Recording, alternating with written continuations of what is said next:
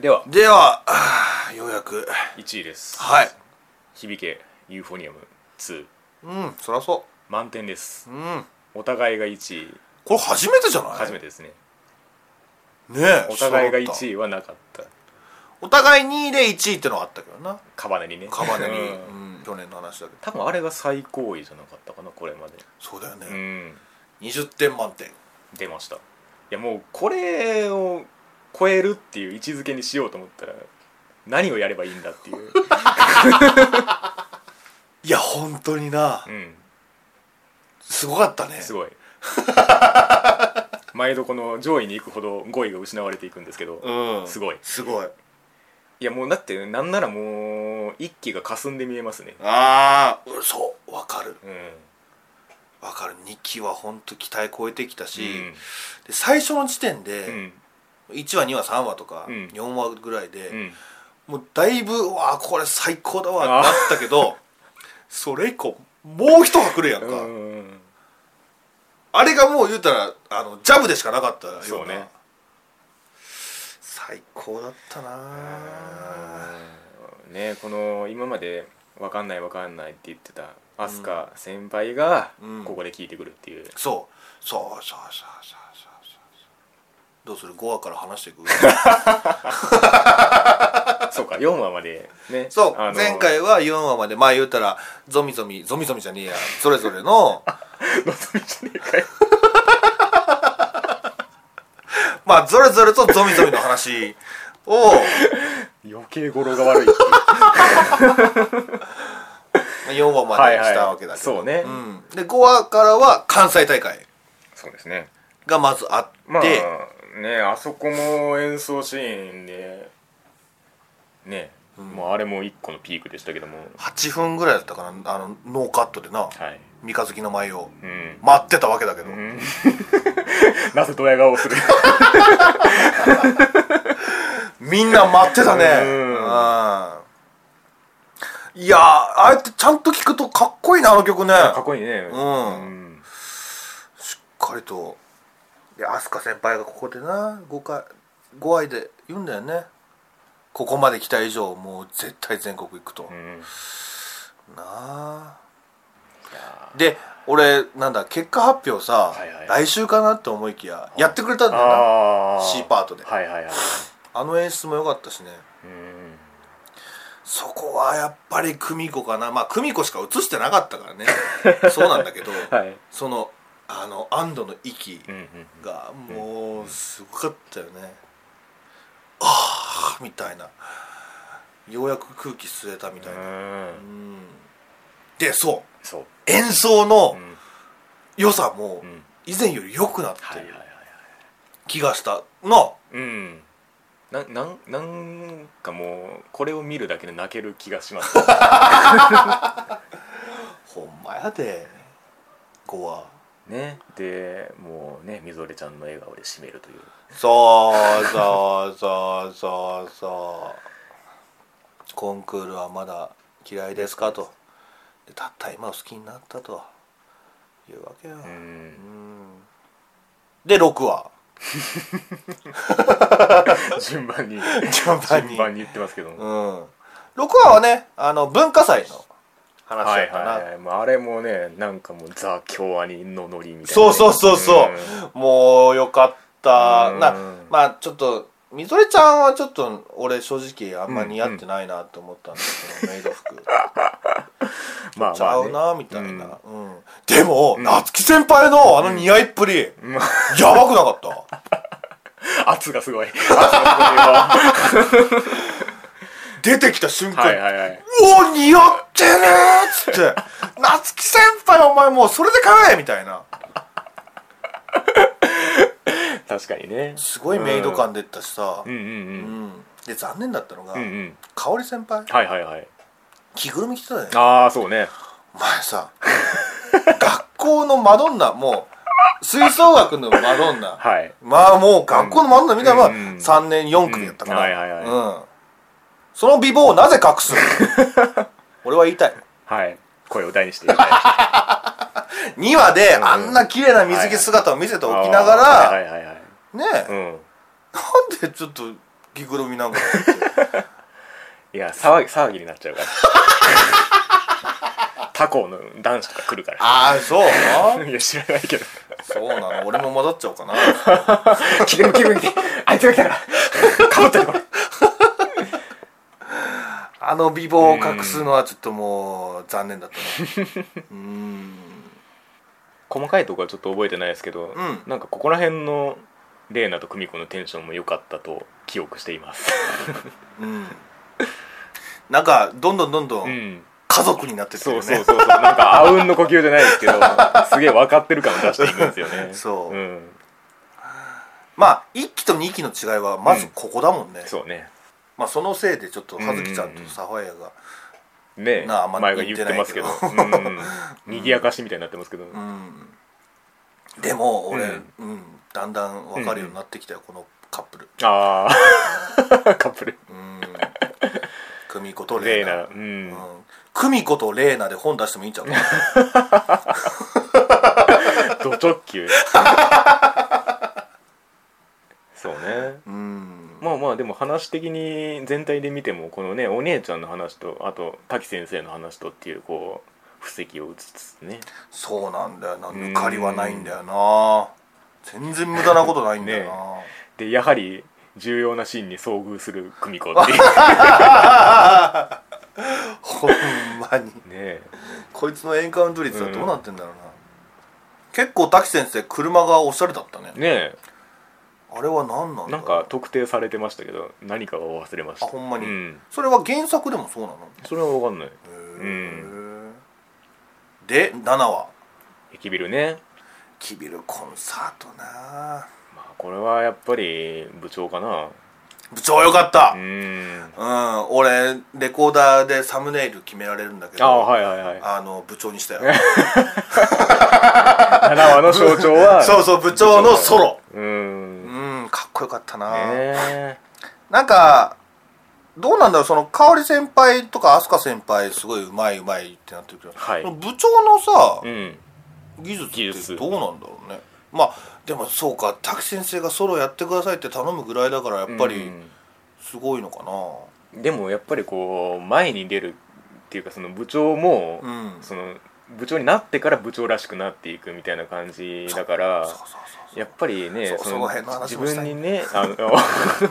自信があるわけじゃ絶対ないから、うんうんうんそういう意味ではね、うんそこを取っ払うっていう、うん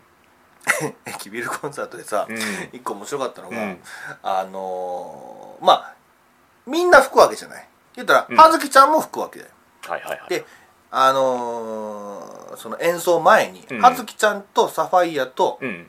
とクミあじゃあね葉月ちゃんとサファイアととレーナがうんいるシーンがあって、うんうんで葉月ちゃんがそのちょっとめっちゃ緊張してて、はいはいはいうわーってなってるでサファイアがそれをちょっと、うんうんあの大丈夫ですよみたいな感じになる、うんレーナ、うんその時のレーナ、うんもうただの置物 やからね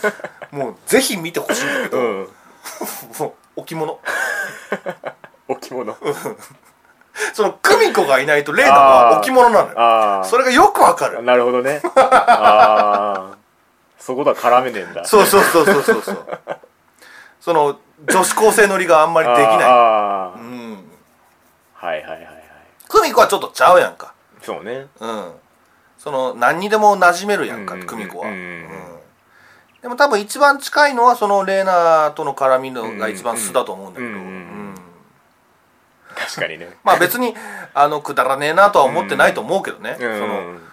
そのどうしたらいいかわかんないそうそうどうしたらいいかわか んない 置物感がすごいね、はいはいはうん、結構あるのよ2期で、いうーんその4人いた時とか、はいはいはい3人になった時だとかまあね確かそうに結局22になったりねそうそうそうそうそうですねうん、UFO ラジオも22で やってるから、まあまうんあ、確かにねでまあこの辺からこう飛鳥先輩の家庭事情みたいなのが出てきてねそうそうそうお母さんだったんだねえなんかそれが分かった瞬間、んなんかいろいろ分かったよ、そうねうんうんその飛鳥先輩すごいなって思ったのが、うんあの一期でかな、うんその香織先輩か部長が言ってたセリフでうん「で飛鳥頭いいからそういうの全部計算して」みたいうんうな、んうんうんっていうししセリフがあったんだけど、うんその全部計算してっていう部分うんうは、んその部長をやらなかった時に、はいはいもうその、あの自分がこうなるうんっていうのがもう見えてたのかなって、うんねそうちょっと部活から離れなくちゃいけないみたいな、っうんてなった時にその代わりにあの、はいはいはいみんなうんうん言うやつが必要だ、うっんうんてなったらそのはるかかなみたういんうなんのがあったんじゃないかってちょっと思って、そうねそので実際言うからねそのはるかがその飛鳥先輩がいなかった時にはるかが、うんうんうん今までははるかにあ飛鳥に頼りっきりだったけど、うん今度はうんうん私たちがみたいな、うんセリフを言うはいはいこれがもし飛鳥先輩が部長ではるかが副部長だったとしたら、うんそれは出てこなかったと思う確かにはるかがずっと部長をやってたおかげで、うんみんなをまとめられるから、うん飛鳥がいなくてもちゃんとできると、うんでそういうのを全部計算してたんじゃないかなって考えると飛鳥先輩すごいなってそうねううんんなんなら最終的に憎まれてもいいやと思ってた節はありますよねうんそうねなんかそれでね退きやすいようにじゃないですけどそのね飛鳥先輩とあとうん玲奈もそうだけど、うんちょっと背伸びしてんだよなそうね大人びてるってういうか、ん大人これでいいんでしょ的なそう飛鳥先輩はそうだねうんうん自分をこう納得させないといけないってなった時に、うんそういうね自問自答をもう自分で繰り返し尽くしたっていうかうんうんうんうんうんうんもっと人頼ってもいいと思うのにねとかまああと久美子も言ってたけど、うん高校生らしくていいんじゃないかと、うんそうねレーナに関してはなんかうん、ちょっとまあ滝先生に恋をしてるっていう時点でちょっともう背伸びしてるけど、うんうん 俺がちょっと笑っちゃったんだけど、うんあの背伸びしすぎだろうって思ったのが、うんうんうんうんあの滝先生の奥さんのお墓参り、はいはいはいはい あれはちょっとやりすぎだろああなるほどね高校生がやることちゃうだろって、ちょっと思ったけど確かにねまああれはその自分の心に対しての折り合いのつけ方っていう気もしますがうーん儀式というかねえーでもそこまで行くの お墓まで行くうんいやすげえなって俺が高校生だった頃なんかもうそんなそんなのなかったなううん、んまああれはなん年齢とか高校生ゆえっていうよりも、その滝先生の奥さんつまり好きな人のうんうん奥さんっていう存在に対してどう受け入れるかっていうことなんでまあ一度会っときたいみたいなというかまあそうすることでうん自分納得させるというか、うん逆に言うともういない存在なんで、うんあそこに行かないとそうしましたよっていうことにもできないっていうあかあけじめをつけに行ったってこと、うんうんそういう考えになるまうんずまあまあ ねまあそれが多分滝先生に恋をするっていうことなんだと思いますけどねああまあそうかまあまあ自分もねあの早く追いつきたいみたいなことをずっと言ってたんで、うんまあその表れかなとそはう思いますそうね、うんでね9話はいはいはい9話だったかなそう9話だよね久美子が言うあ違うわこれ飛鳥先輩ん家に行く回か9話はいやーそうねうんうん、ここもいろいろなんかもうなんかネタ今からばらしますよみたいな 感がすごかったよねうんでも1個わかんないのが、うん、香織先輩が靴を、靴紐を結んであげるじゃんか、うんあの時の飛鳥先輩の顔ねえあれなんななんだろうねどういうあれなの 確かでにトータルで見てもいまだによくわかんない ですねちょっとは分かったけどその香織先輩のことどう思ってんだろうね本当に香織先輩はもう飛鳥大好きやんか、うんもうそれは分かるやんか、うんそれをやっぱ鬱陶しいと思ってんのかなそれとも、うんあーそんなんじゃダメだぞみたいな的な私なんかに構ってないでみたいな部分があんのかな、まあまあねまあこの辞めざるを得ないかもしれないっていうのを抱えてたっていうことは、うんそういうその仲間意識も含めてうんいずれ失うものみたいな捉え方をしてたのかもしれないですねそうだね、うん親父がなそのはいはいなんしえっ、と審査員か審査員で全国のうねんこれで欲が出たっつってうん言ってたけどうんでそうあの俺 どっかのラジオで、うん、あの苦労人なんかなってはいはいはいけど 全然そんなことなかったね超でっけえ家だったねあ飛鳥先あ輩部屋の質素さは別にそこ由来ではなか った確かに部屋自体はシンプルなんですけど、ね、そうそうそう すんげえもう古き良き家屋というか、そうねまあまあ家庭事情っていう意味ではまあ、ね、外れてはないんですが、あまあこのね久美子を家に呼ぶっていうあうんことうんうんうんうんもうでも俺その時点でなんかいろいろ分かったけどね、その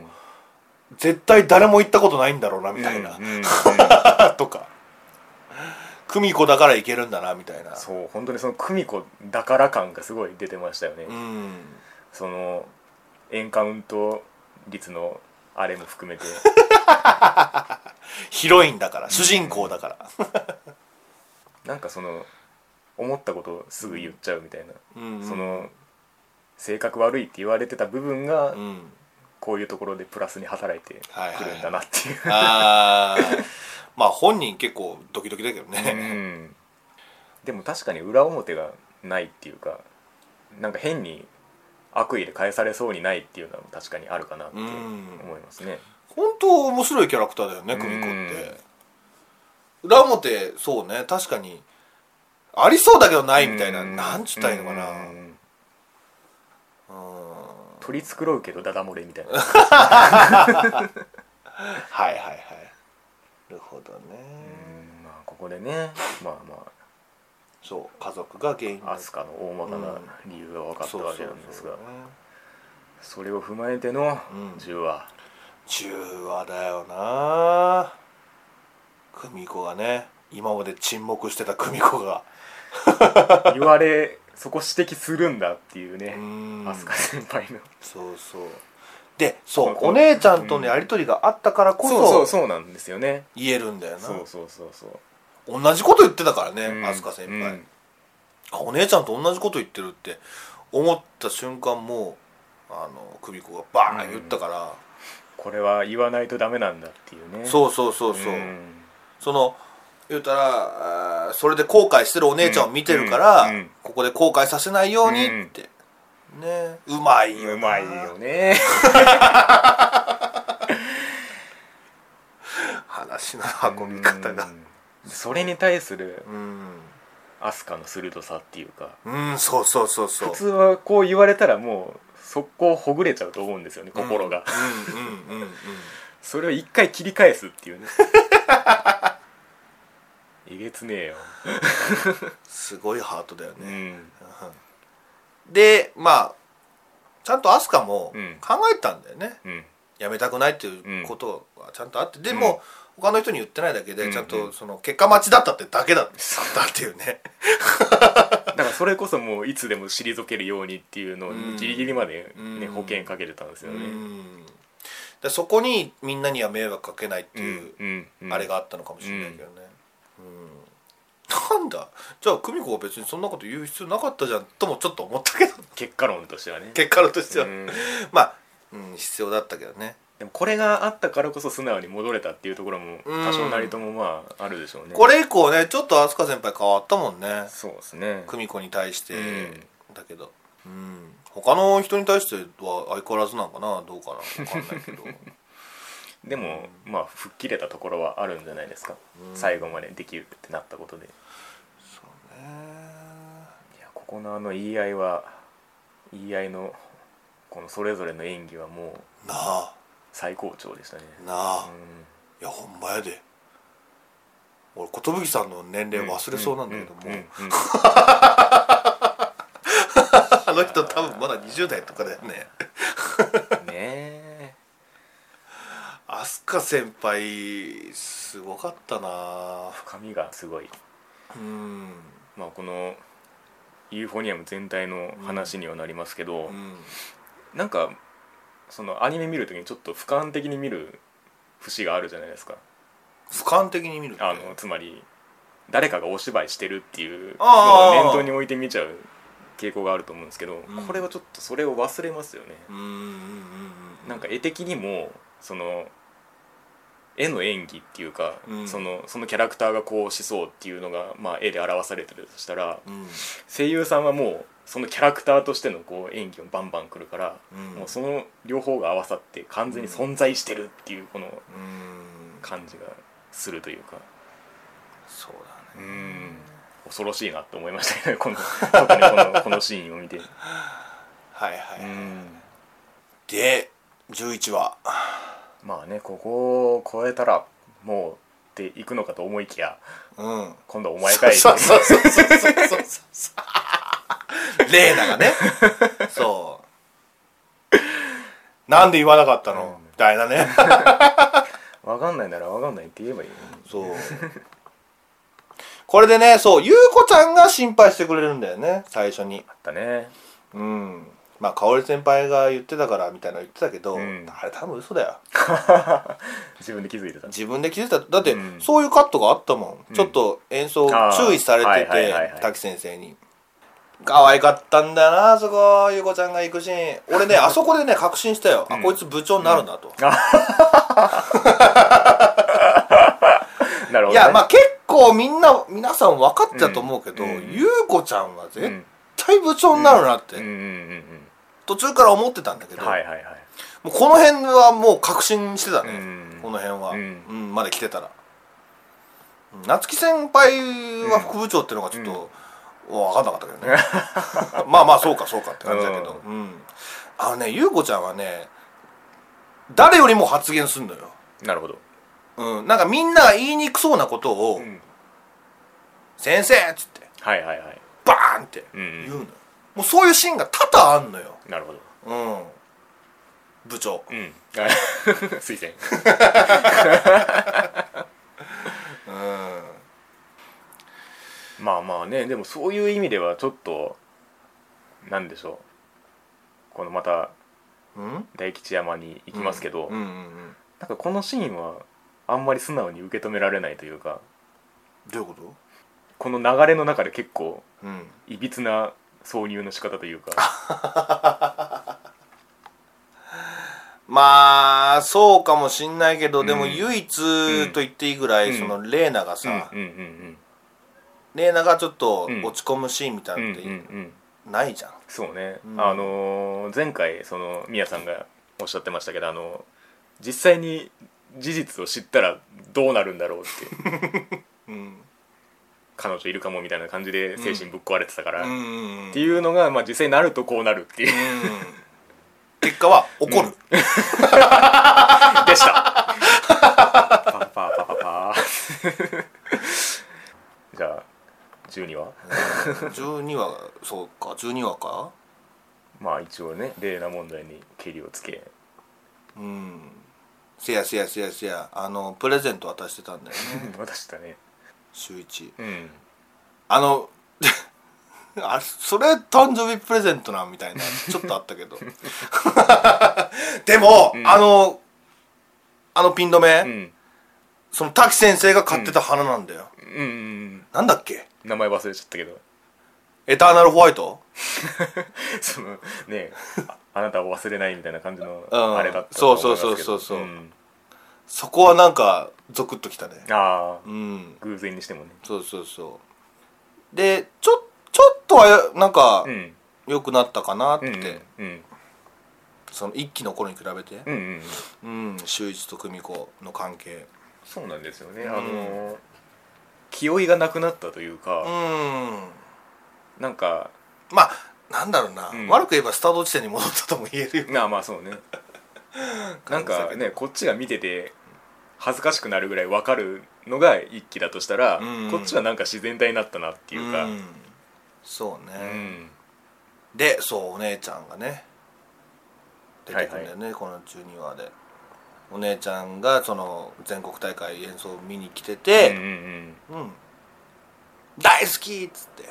「私も大好き!」そうあの考えてみたらね、うん一期のねほんと最初の頃から、うんお姉ちゃんに関しては結構触れてたんだよね、そうねうんちょこちょことお姉ちゃんに対してなんかコンプレックス抱いてんのかなみたいなうんうんうん感じのシーンが結構あってさでそれをねもう本当に2期の最後っつったらもう20話以上もあってたけどうんうんうんうんそこでちゃんとだからあのーちゃんと置いてきたフラグをちゃんと回収してるようーねんなんでしょうねその一期の時って、うんその邪魔者っていうか、うんなんか UFO を続ける上での、うんなんかその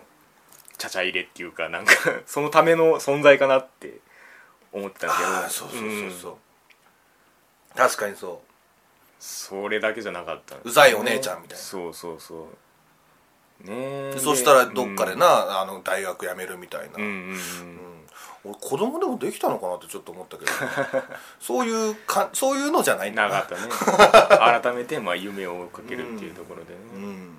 だからあのー電車の中で泣くシーン良かったですよねよかったねうん私も寂しいよって言ってそうそうそうそうそうでそれに対してもう秀一はちゃんとねフォローしてるというか いやごめんあのね、UFO ラジオでね、結構週一カスカスに言われてんのよ、うんそれがちょっとあるんだよあうんいやいいんだ よ男前なんだうよん周一、うんかっこいいんだけどあのねあの葉月ちゃん振ってるから、うんこの男、あううんんそうねその時点で、もう女の敵なんだまあだからやっぱり久美子のことはよく見てんだなってのは思いましたけどそうねうんうん、多分その姉関連で気づけるのは多分秀一だけですもんねまあそうだよな、ううんん幼馴染だしうな、んでまあ全国はどうだったとまあねいや勝てない勝てないって金ではないなとは思ったけどね 確かにねあほんまにうんそうかいやもうブイブイブイブイ行くもんかと思ったけどね、うん俺はああうんどうかとまあねなんか、うん、フィクションとしてはそれもありなんですけど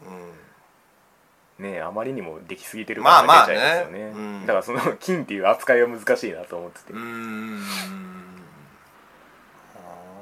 ああでもあのなんかこの掛け声のとこ笑っちゃいましたね僕なんかもう あー告白ね滝先生好きですまあお前が行くだろうなとは思ったけど っていうレーナいいじゃない言いたいことは言うんだよちゃんと言葉にして好き好きです滝先生好きですストレートもストレートよそう滝先生もさこれ、うんほんまに言ってんのかなありがとうございますみたいな分かってんじゃないかなな あ、うんだとしたら逆に悪いわ悪いやつやわいやでも先生だからねし昔からレーナ見てきてるわけじゃないですか言うたらそうやなちっちゃい頃から、うんしたらなんかその辺のね感じも分かってる気がしますけどねでもかわいそうじゃないレーナがこれが一番傷つかなくないっぽいです対応としてそうかなそれだったらさ久美子がやってること一緒やん、うんでめちゃめちゃ怒ってたやんか、うんうんうんレーナうんいやそうですよそうですけどいやそのレーナのためかどうかはそうとしてうん滝先生が最適解を出すとしたらそれだろうな っていうまあそうなんだけどねなんか一区切りつけてあげてもいいと思うんだよ伝わってないで終わってるじゃんかああああうんで分かった上であの何かしら言ってあげたらいい,、、うんうんんうんだけど何も言ってないじゃんまあこれからも続きますからねうん吹奏楽部はうんまあそうかそうだよな教師冥利につきますって言ってましたけどうんまあ教師であるうちはみたいなところも多分あるんでしょうねなるほどでまあ最後ねうん3年生が卒業とまあねだから贅沢な使い方だなって思いましたけど13はうんうんいやいやいやもうここまで来たらうんうんとことん贅沢にうんいただきましょうよそうだからねこれも含めて、うんまあ、1位なんですけどそうだうよねんよかったね音足りない感出てたよねいや出てたやっぱ3年生がいないとうんまあ、あそこで三日月の前なんだなっていう ねそれはだってそうなんじゃない、もうそれしか吹いてこなかったんだからいやーこれからこれでこういうこのメンバーでやっていくぞっていううねん意思表示でもあるのかな飛鳥先輩もね、うんいい顔してねうん チラッチラチラッチラ見てたけど 久美子がもう気になってしょうがないねえ1話のまあ言うたら、うん伏線回収会でもあったけどねほうああ時間がねいっちゃん最初さ、うん冬で雪降っててなんかあれセリフ変わってません言い方言い方は変わってたね多分取り直してると思うよなんか久美子の声が引っかかってたんですけどうんその1話久しぶりに見る UFO みたいな感じで、うんうんうんあれこんこんなんだっけかなって思ってたら、うんなんか最終的にちゃんとしてたっていうかなんかあー うんまあよくわかんないですけど、俺はここで泣いたねうん、 「響けユーフォニアム」っうんうんうんうんうんうんうんうんていう曲だったって曲ねう、うんんわあやられたって感じなんかなんでしょうねこの飛鳥先輩と久美子の関係ってなんかうんもう表す言葉がないっていうかそうだね、うん先輩と後輩じゃないなんかこの ねこの久々に会えたのにみたいなことでもう行っちゃうんですかっていうシーンうんとかうんなんか確かにそんなそういう存在になってるんだけれどもっていううんなんかかといってめちゃめちゃなんていうの仲がいいみたいなんじゃなくてっていう、だからその最後にその久美子がこの思いをぶつける最初は嫌いでしたみたいなでも今大好きですってうんいう、ぶつけた後の飛鳥うんやっぱマジ飛鳥だなっていう感じっていう かあっこもねブレてなかったねまあね卒業式だからねうん早く帰りたいんじゃないの物語が生まれないやーでも本当飛鳥先輩だったね最後まい、う、でうんんあっこで変にちょっとキャラ捨ててね熱い感じになる熱い感じになってもおかしいもんな確そうかになんですよねあそこは飛鳥で突き通す、うんまあ最後またねって言ってたけど、うんあれもなんかね飛鳥先輩らしかったってういうかんうん、そうですねまあ ぜちょっと6話以降ね、うん振り返ったけどさらいましたけど楽しかったわ本当に寂しい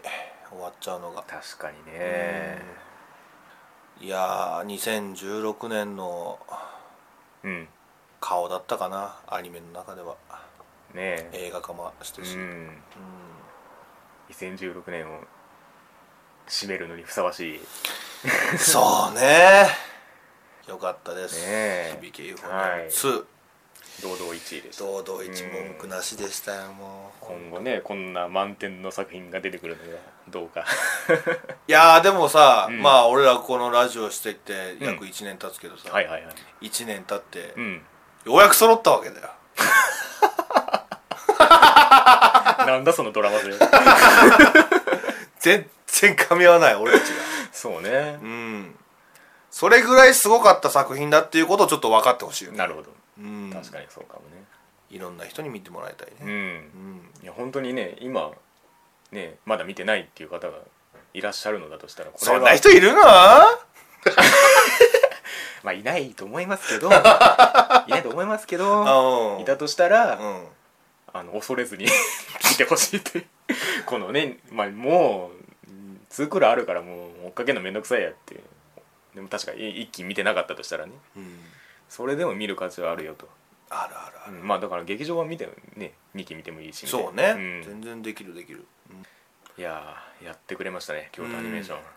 京都アニメーションだからね、ではではそんなとこですかねね2016年秋アニメ、 1位は響けユーフォニアムこんな形でしたね、うんまあ豊作のクールであったと言えるんじゃないでしょうか2いや本当にそうよ、うん